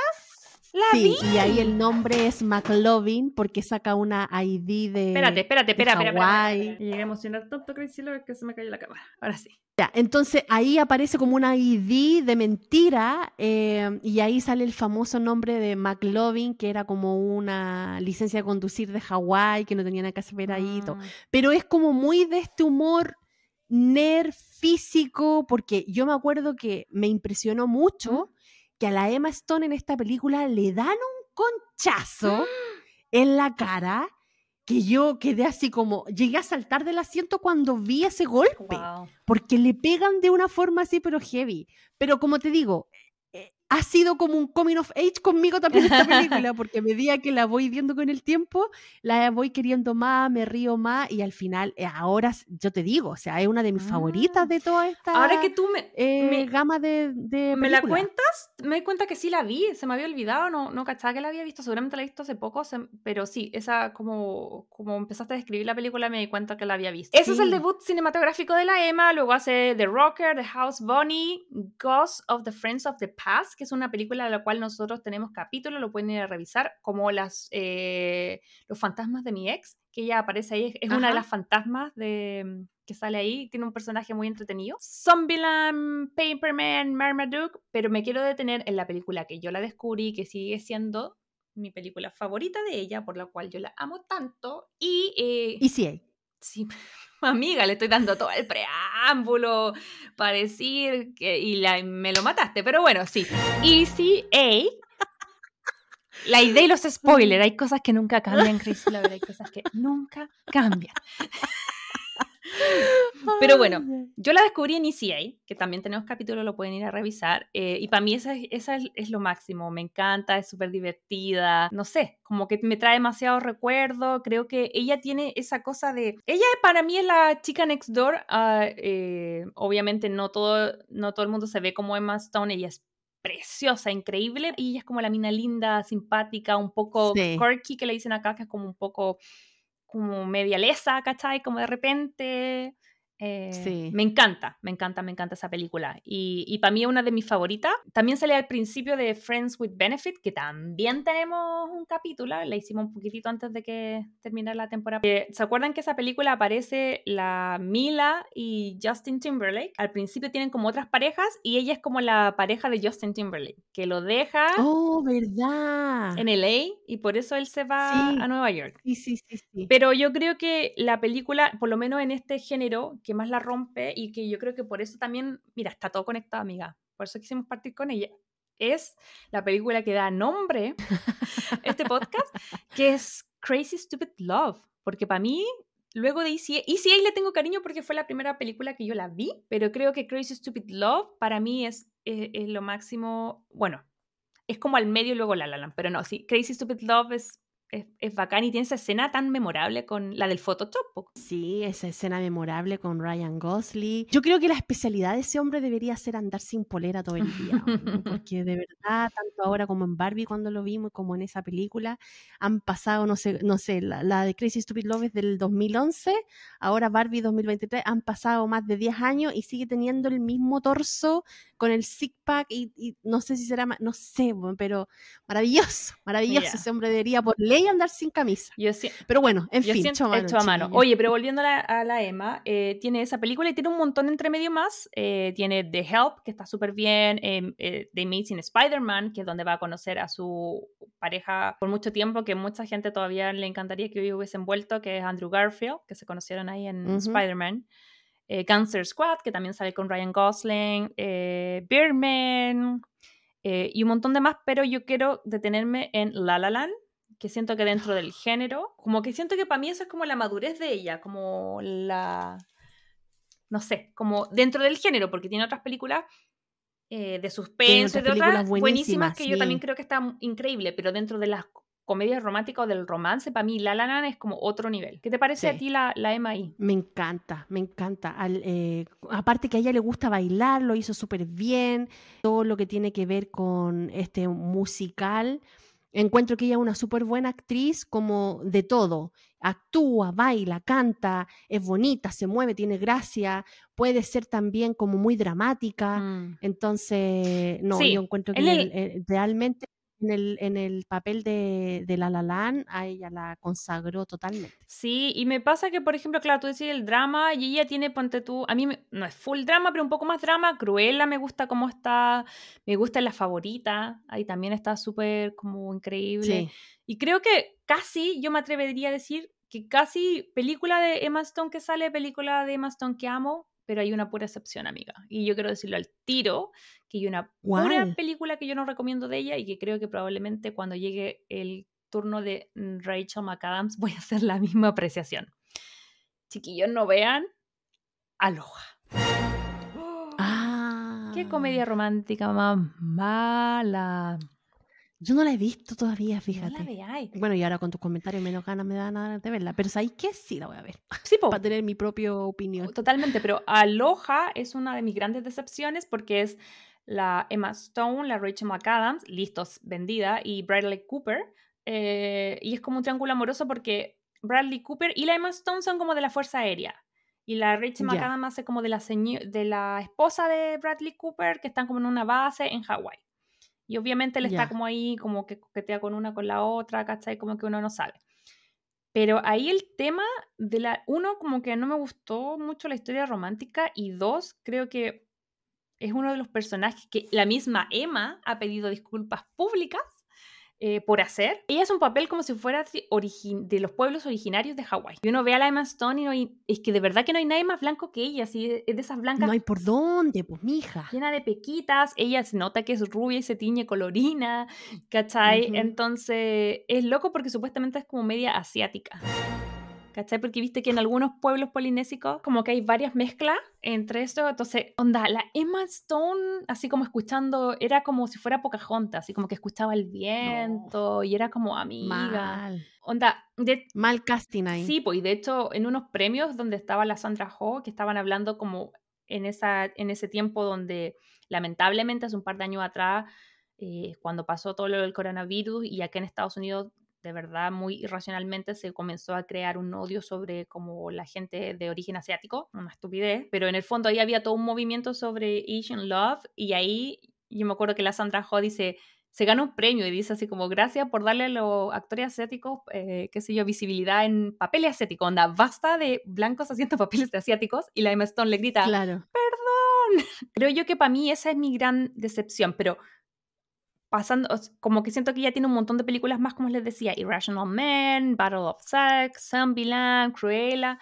pf, la lista sigue y sigue y vienen, y vienen con hartas cosas más, pero yo creo que era una de las divas del corazón que yo quiero destacar porque eh, siento que su paso por el género del romance es súper diverso en la comedia, eh, eh, en el drama también, como en el tema del, de La La Land, eh, eh, es versátil, como que siento que es completita y es livianita de sangre. ¿Qué te pasa a ti con ella como actriz? Yo encuentro que ella es súper buena actriz. Es una de las buenas actrices que hay en estos momentos. Porque tú, en el género que la pongáis, Funciona. el género que va, mm, que, que va a ser bien, ¿cachai? Ha estado en musicales, como de su, ha estado en drama, ha estado en comedia, ha estado en terror, creo que también ha tenido, y películas así como más independientes, más artistas, como más humor negro también, como la última que van a estrenar ahora que se viene, que es Pobres Criaturas, que ella Mm, también ahí tiene un papel protagónico, en donde la vemos como muy expresiva en su cara, ella, tra- ella actúa mucho también como con sus gestos, sus miradas, sus ojos, entonces, ella es muy física, ¿cachai?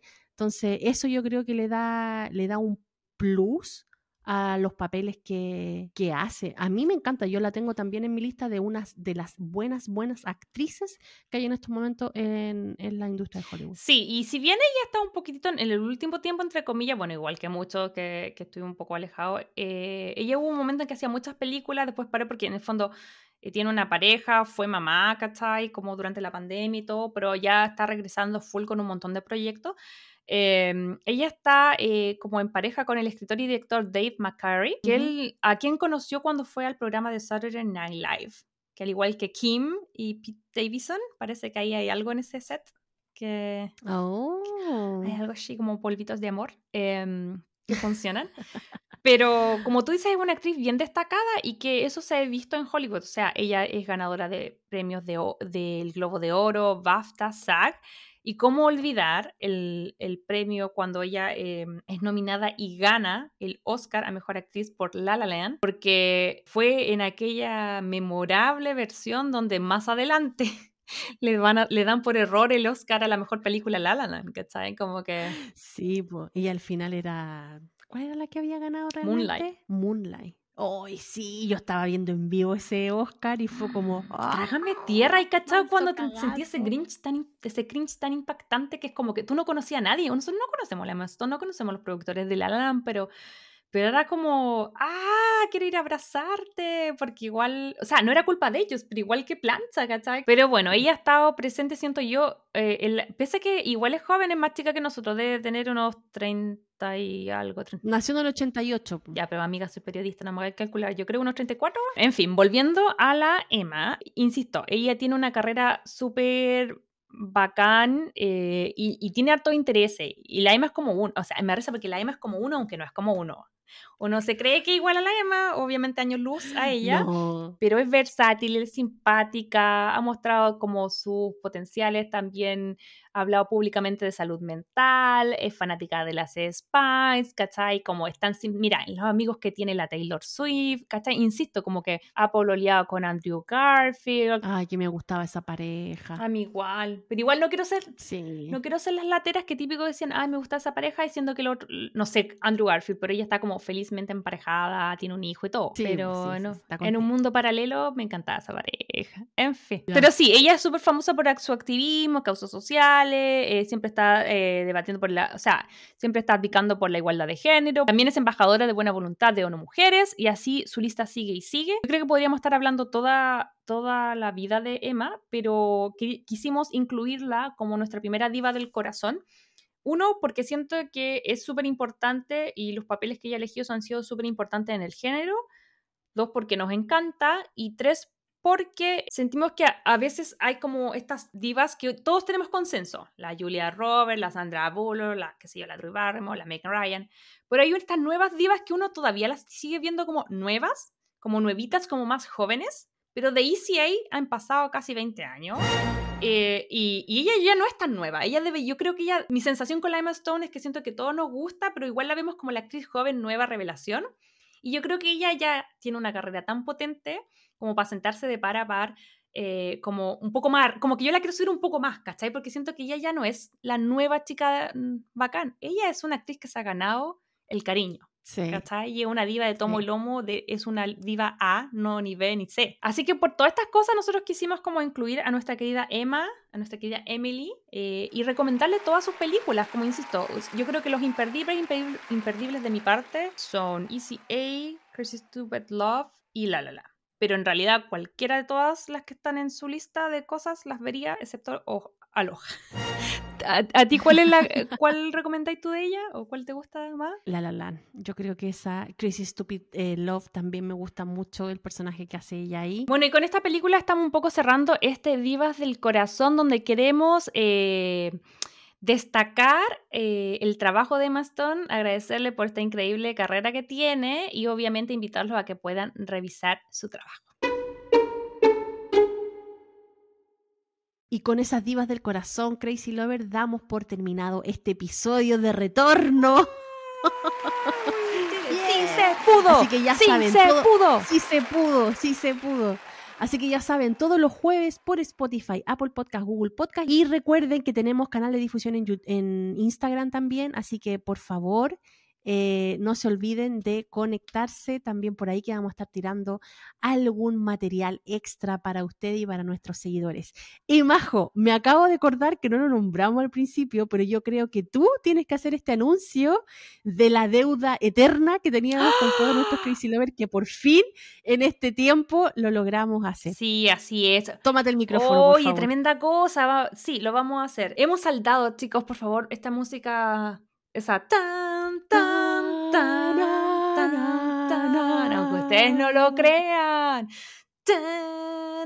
Na. Hemos cumplido la deuda histórica porque no hay deuda que no se. No, ¿cómo es? No hay tiempo que no se. No, no hay deuda que no se cumpla ni tiempo que no se pague. No respondo. No hay. ¿Cómo es, la, ¿Cómo el dicho? Algo de deuda que no se pague. Eso es lo único que sé.